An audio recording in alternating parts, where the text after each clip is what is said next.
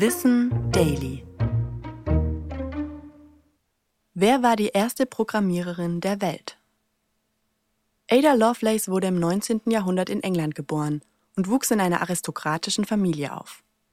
Schon früh ist sie von Maschinen fasziniert und möchte am liebsten ein Flugzeug entwickeln.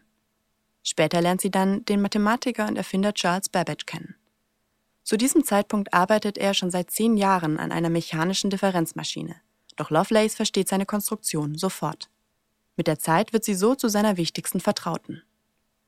Schließlich erkennt Lovelace, dass die Nachfolgermaschine Analytical Engine nicht nur rechnen kann, sondern theoretisch jede Information verarbeiten könnte, die sich mathematisch übersetzen lässt. In den 1840er Jahren schreibt sie so einen Algorithmus für den ersten Computer der Welt und hat die Informatik damit um 100 Jahre vorausgedacht. Lovelaces visionäre Arbeit war jedoch zu ihrer Zeit weitgehend unbekannt. Das Potenzial wurde kaum verstanden. Denn auch die Analytical Engine wird nie gebaut.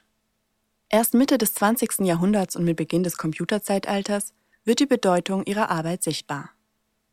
Ada Lovelace wurde nur 36 Jahre alt doch durch ihre frühen Erkenntnisse gilt sie als Mitbegründerin der Informatik und Pionierin auf diesem Gebiet.